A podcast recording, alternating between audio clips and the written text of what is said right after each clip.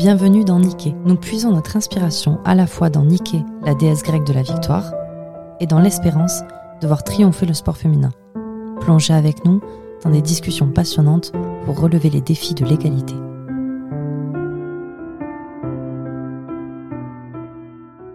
Je m'appelle Flora Arsner, euh, je suis sportive de haut niveau en équipe de France de wingfoil et je suis aussi euh, ingénieure spécialisée en environnement biodiversité. Alors le wingfoil, c'est un peu le dernier né des sports de glisse. On en voit un peu partout sur nos côtes, surtout là où il y a du vent. Donc euh, beaucoup en Méditerranée où j'habite. Et donc c'est un, nouveau sport à la croisée un peu entre le kitesurf et la planche à voile, qui se compose qui a la particularité de se composer d'un foil. Donc c'est un peu ce qu'on voit sous l'eau. C'est il y a un mât un, ce qu'on appelle un avion. ok. Alors comment ça se passe quand on est une femme dans ce, dans ce monde? Waouh, euh, vaste question. Alors moi déjà je viens, donc le wingfoil c'est assez récent, j'en fais depuis euh, à peu près 4-5 ans. C'est un sport voilà, qui, qui a émergé il n'y a pas très longtemps, mais je viens avant de la planche à voile. On est en minorité. C'est la, première chose, je pense, qu'on remarque, qu'on constate. Euh, donc, je me suis mis au wingfoil en compétition il y a quelques années. Euh, j'ai participé donc euh, aux différentes étapes du Tour mondial. Donc, c'est un peu comme on surf ou aussi en planche à voile. On a différentes étapes à travers l'année. Et après, à la fin de l'année, il y a une moyenne en fonction de nos points. Enfin, non, c'est un cumul de points plutôt. Et voilà. Et c'est comme ça qu'on a un ranking, un classement. Donc, l'année dernière, j'ai eu le pour moi le plus beau titre, euh, le titre de championne du monde euh, de wingfoil euh, en race. Donc c'est une la discipline, c'est ce qu'on appelle la race, c'est de la régate, quoi, c'est de la vitesse. Et puis j'ai aussi le titre de troisième en freestyle, qui est une autre discipline. Donc là c'est des sauts, il faut faire les sauts les plus engagés possibles, voilà. Et puis on est deux contre deux et on monte comme ça, quart de finale, demi-finale, etc. Cette année j'ai aussi le titre de championne d'Europe. Voilà, ça c'est pour les plus beaux titres. Après j'ai gagné aussi des compétitions emblématiques comme le défi wing et d'autres es assez engagé sur la question de l'égalité. Euh, ça s'est vu notamment avec euh, ce que tu as engagé, toi, euh, à titre individuel et à titre collectif.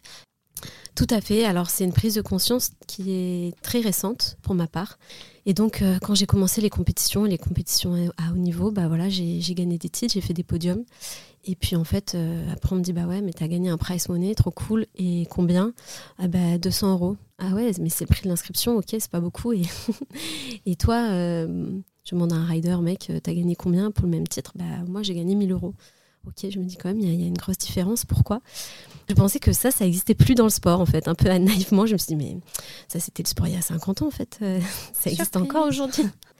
Et puis il n'y avait pas que l'aspect financier. Donc bien évidemment, on parle de price money, il y a aussi les marques. Donc les marques soutiennent euh, les athlètes euh, plus ou moins en fonction de plein d'aspects. Et je pense que euh, le genre peut aussi être un aspect, mais il y avait aussi le côté surtout la, médiatisation aussi qui était très différente. Je me rendais compte qu'il y avait au début très peu de femmes dans les vidéos qui étaient faites dans les compétitions. Mm.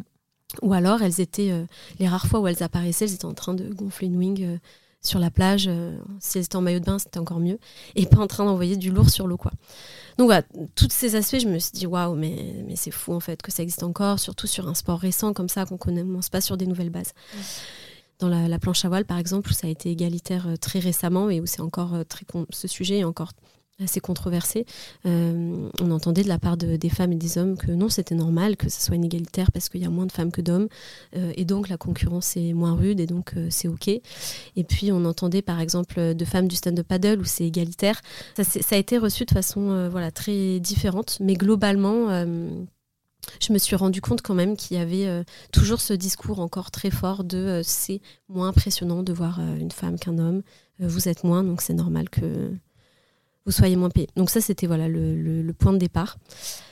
Alors j'ai essayé d'abord de commencer par la voie, on va dire, plutôt euh, diplomatique, puisque par euh, mon expérience professionnelle dans la discussion et essayer de faire évoluer les choses ensemble. Donc je me suis présentée pour être représentante des riders et des riders. J'ai été élue au sein du Tour mondial. Et donc là, j'ai commencé à faire pas mal de réunions avec les organisateurs, qui étaient quasiment que des hommes, hein. ils sont une dizaine. Et il y a une femme, elle gère le compte Insta, quoi. On est encore très cliché aussi dans le. Et c'est les organisateurs qui organisent aussi le tour mondial de kitesurf freestyle sur euh, les aspects égalitaires et puis aussi sur les aspects environnementaux parce qu'on en était très loin.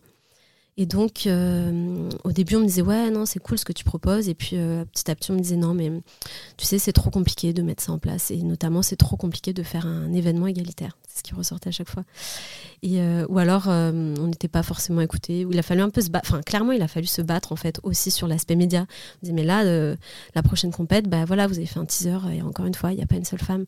Et pour nous, c'est dur, parce qu'en fait, en tant que femme, on, on s'identifie aux femmes, on s'identifie pas spécialement aux hommes. Et puis aussi, d'un point de vue et donc, à force d'avoir des refus, je me suis dit peut-être que le, seul moyen en fait euh, de faire changer les choses, c'est de leur montrer qu'en fait non, c'est pas si compliqué. Et donc, euh, je vais organiser un événement sportif qui sera égalitaire, éco-engagé, fun. Et puis moi, qui n'ai jamais organisé d'événement sportif de ma vie, qui n'ai donc aucune expérience là-dedans, qui suis jeune, qui n'ai pas un rond pour commencer ça, si j'y arrive, eh ben, ça sera la honte. Ils pourront pas me dire que c'est pas possible puisque je l'aurais fait. Donc voilà. Et t'as réussi. et du coup, j'ai voilà, ça, ça a été une première grosse action. J'ai organisé donc la Roca Cup, qui est un événement euh, de windfall sportif, festif, éco-engagé, égalitaire à, hier dans le Var. Donc première édition c'était en 2022, deuxième édition en 2023. J'ai créé une association EcoWave pour porter ce projet. Et je me suis dit que si leur image était dégradée parce que l'événement n'était pas égalitaire, là peut-être qu'ils prendraient conscience de l'importance de ce sujet. J'ai essayé de les toucher sur ce qui les touche. Et donc on a créé des supports avec notamment une graphiste incroyable, la Kite Girl, qui nous a aidés euh, avec ce slogan Same effort, same price, où un homme une femme qui font un backflip, qui a été repartagé par des, riders et des riders. Qui... Et donc euh, voilà, il y a eu tout ce travail-là cet événement qui, qui s'est. Donc, on l'a créé. Moi, j'ai eu l'idée en gros en octobre 2021. Euh, j'ai créé l'asso à ce moment-là et l'événement avait lieu en avril 2022. Euh, Donc, il y a eu juste quelques mois où moi, j'ai mis ma vie euh, personnelle, sociale en stand-by pour bah, chercher des fonds, créer ce truc-là. C'était énormément de travail et ça s'est super bien passé. Ça a été extrêmement bien accueilli. On a eu un monde fou.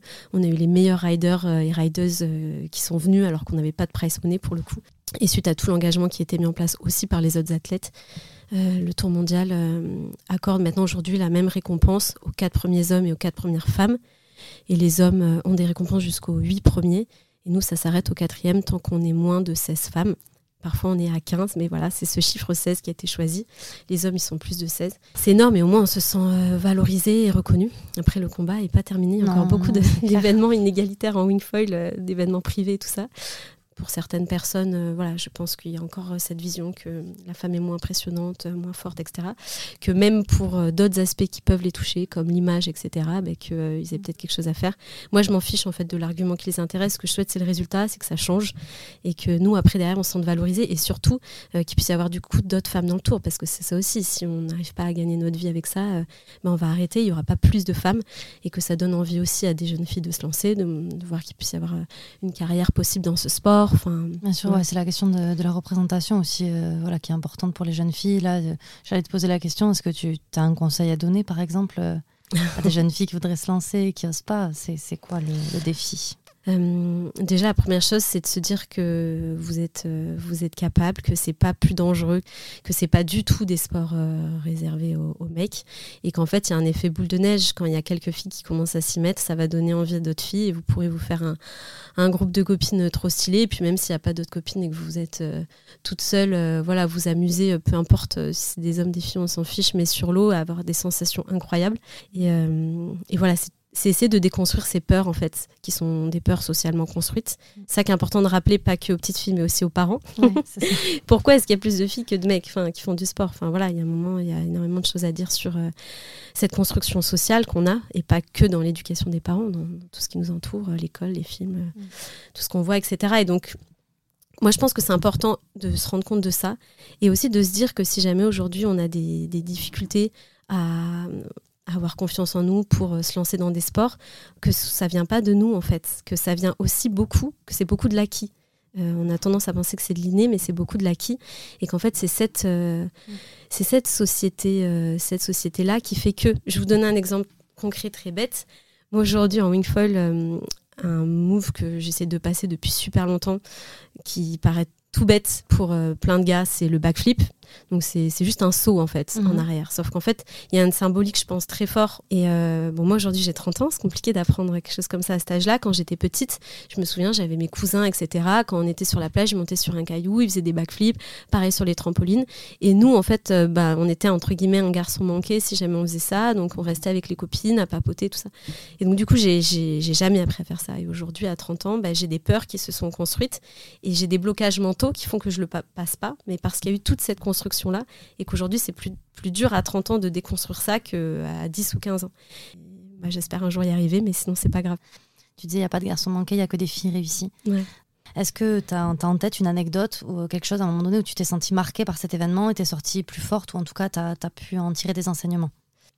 Euh, ouais, moi j'avais envie de, parler euh, du fait que c'est ok d'avoir peur et que c'est ok de passer par des échecs euh, dans la vie et qu'en fait on peut aussi le voir comme, comme une richesse et comme un tremplin vers autre chose. C'est jamais des moments confortables, mais en fait ça fait partie de la vie et c'est normal.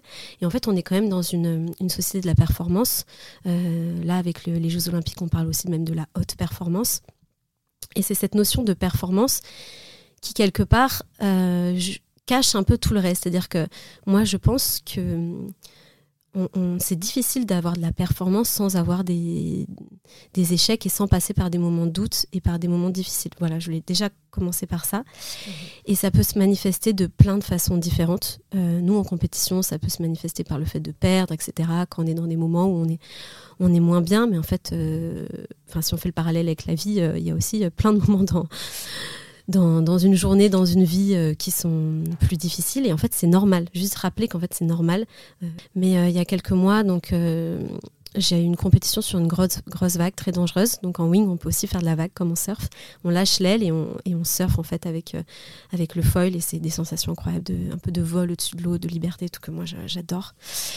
Et donc c'était une vague super dangereuse, super rapide et qui cassait sur des rochers comme ça de façon vraiment forte et euh, et, clairement qui faisait un peu peur à, tout le monde, euh, même si on n'osait pas forcément euh, se l'avouer. Et donc voilà, moi je flippais de, prendre cette vague, je flippais de, me fracasser, comme on peut flipper de se lancer dans certains sports ou voilà de passer à l'action dans la vie sur certaines choses qui nous paraissent un peu inatteignables, où on pense qu'on n'a pas la capacité. Et donc comme je m'étais inscrite à cette compétition, j'avais pas le choix, il y a tout le monde qui me suivait, ça m'a mis une pression. Et donc du coup, je suis allée à l'eau, j'ai essayé de passer cette peur finalement grâce à la compète, grâce au fait de mettre des gens engagés. Et donc j'ai surfé cette vague. Donc en fait en compète on a plusieurs vagues qui sont comptées. Donc euh, voilà, ça dure, euh, ça peut durer entre 10 et 30 minutes un hit et on en surfe plusieurs et voilà les meilleurs sont comptent pour les points. Et donc je prends une première vague. Bon je suis pas super à l'aise mais je découvre le spot. J'ai découvert le spot pendant mon hit puisque j'ai pas osé m'entraîner avant. J'avais peur. Bref, donc je suis pas, je me sens pas terrible, mais bon, je me dis c'est pas grave, je m'améliorerai sur la prochaine. Prochaine vague, je vois une énorme vague qui arrive et je me dis vas-y, de toute façon, il faut scorer. J'ai vu les filles, tu vois, qui se sont gavées sur l'espace. Ce truc d'avant, si je veux gagner, il faut vraiment que je score et que je prenne une grosse vague bien massive et que j'envoie du lourd. Donc je me lance là-dessus j'ai la peur, j'ai l'excitation et la peur, tu vois, qui sont mélangées. Et donc, je la surfe et tout, c'est cool. Et puis là, je, vois, je me rapproche des rochers. Je sais que plus je la surfe longtemps, plus je vais scorer. Mm. Puis en plus, j'ai ce plaisir après aussi qui s'installe. Et en fait, à un moment, mon foil, euh, je sais plus comment ça se passe. Je sais plus si mon foil touche les rochers ou je sais plus comment je me démerde. Et là, donc, euh, j'ai cette vague massive qui me casse dessus. Le foil, c'est un peu une lame de rasoir, quoi. C'est quand même dangereux, là, nous, le matériel qu'on a au niveau. Euh, et donc, du coup, voilà, je me retrouve un peu broyée là-dedans dans euh, c'est du washing machine quoi tu vois sauf que dessous c'est des gros cailloux euh, de d'îles volcaniques quoi et en fait euh, bah, j'ai réussi à rester détendue je me suis fait un peu mâcher comme ça jusqu'au bord. Ma voile, elle tenait encore à peu près debout. Mon foil, il était un peu abîmé, mais ça, ça pouvait aller. Je regarde ma montre, il me reste 10 minutes. Et là, on m'aide à sortir de l'eau. Je cours sur la plage, je repasse le shore break pour reprendre une vague derrière. Et en fait, qu'est-ce que ça m'a appris? Ça, ça a été énorme. Aujourd'hui, ça, cette expérience, elle est énorme dans ma construction parce que depuis, j'ai plus peur. C'est-à-dire qu'en fait, pour moi, c'était une peur énorme de rider près des rochers. Et si tu veux rider les vagues, ce que j'adore faire, sur la plupart des spots, c'est des, vagues qui cassent sur les rochers. Donc en fait, ça me limitait de ouf. Donc aujourd'hui, c'est à ça. Je me suis rendu compte par l'expérience que je me suis fait fracasser, mais que finalement, en laissant un peu le moment difficile passer sans paniquer, en me mm. disant bah, de toute façon ça va passer je, suis là-dedans ça va être dur mais mm. ça va passer il va y avoir un moment où je vais sortir de là et ça sert à rien de voilà de paniquer mm-hmm. et ben j'en suis sortie j'en suis sortie entière et finalement euh, depuis ben, j'ai plus peur et, et pour moi c'est énorme et je pense qu'on peut l'extrapoler après à, mm. Peut-être d'autres choses dans la vie. Euh, je te remercie pour euh, cet échange, merci pour ton témoignage. Et est-ce que tu peux juste dire à nos auditeurs et nos auditrices où est-ce qu'on peut te suivre, où est-ce qu'on suit ton actualité et ton futur? Oui, carrément. Vous pouvez me suivre sur Instagram, donc Flora Arsner. Et là, j'ai des projets aujourd'hui euh, qui sont un peu différents de ce que j'avais envie de mettre en place. j'ai envie de mettre en place des, mm, des films et de raconter des, des, choses de façon un peu plus poétique autour du wingfoil, un peu plus sensible, un peu plus artistique. J'aimerais bien travailler avec des marques qui m'accompagnent là-dessus, je me suis rendu compte qu'on était toujours sur un truc, euh, bah, on parle de performance, ça va toujours des reels de 10 minutes, soit où on envoie du lourd, ou soit nous, en tant que femmes, on nous demande de, mettre en avant notre corps, et c'est finalement des choses assez sexualisées. Et hum, moi, c'est pas ce qui m'intéresse aujourd'hui, et j'ai l'impression, en tant que femme, qu'on a besoin aussi euh, bah, de sortir un peu de ces, clichés. Je pense qu'il y a un, un écosystème de choses qui peut être fait. Et j'ai envie de faire des ponts entre le milieu du sport et le milieu de l'art, par exemple, comme j'en ai fait avec le milieu du sport et le milieu de l'écologie. Donc ça, ça fait partie aussi des projets, en plus bien évidemment de la compétition euh, et toutes les autres choses que je mets en place, qui seront, je l'espère, si je trouve euh, le soutien euh, à suivre dans les prochains mois. Voilà. Bon, ben, on croise les doigts pour ce soutien. Et en tout cas, si vous êtes sensible à son discours, on vous invite à la suivre, à la soutenir et voilà, à la regarder performer dans, dans tous les domaines. Merci Flora. Merci à toi.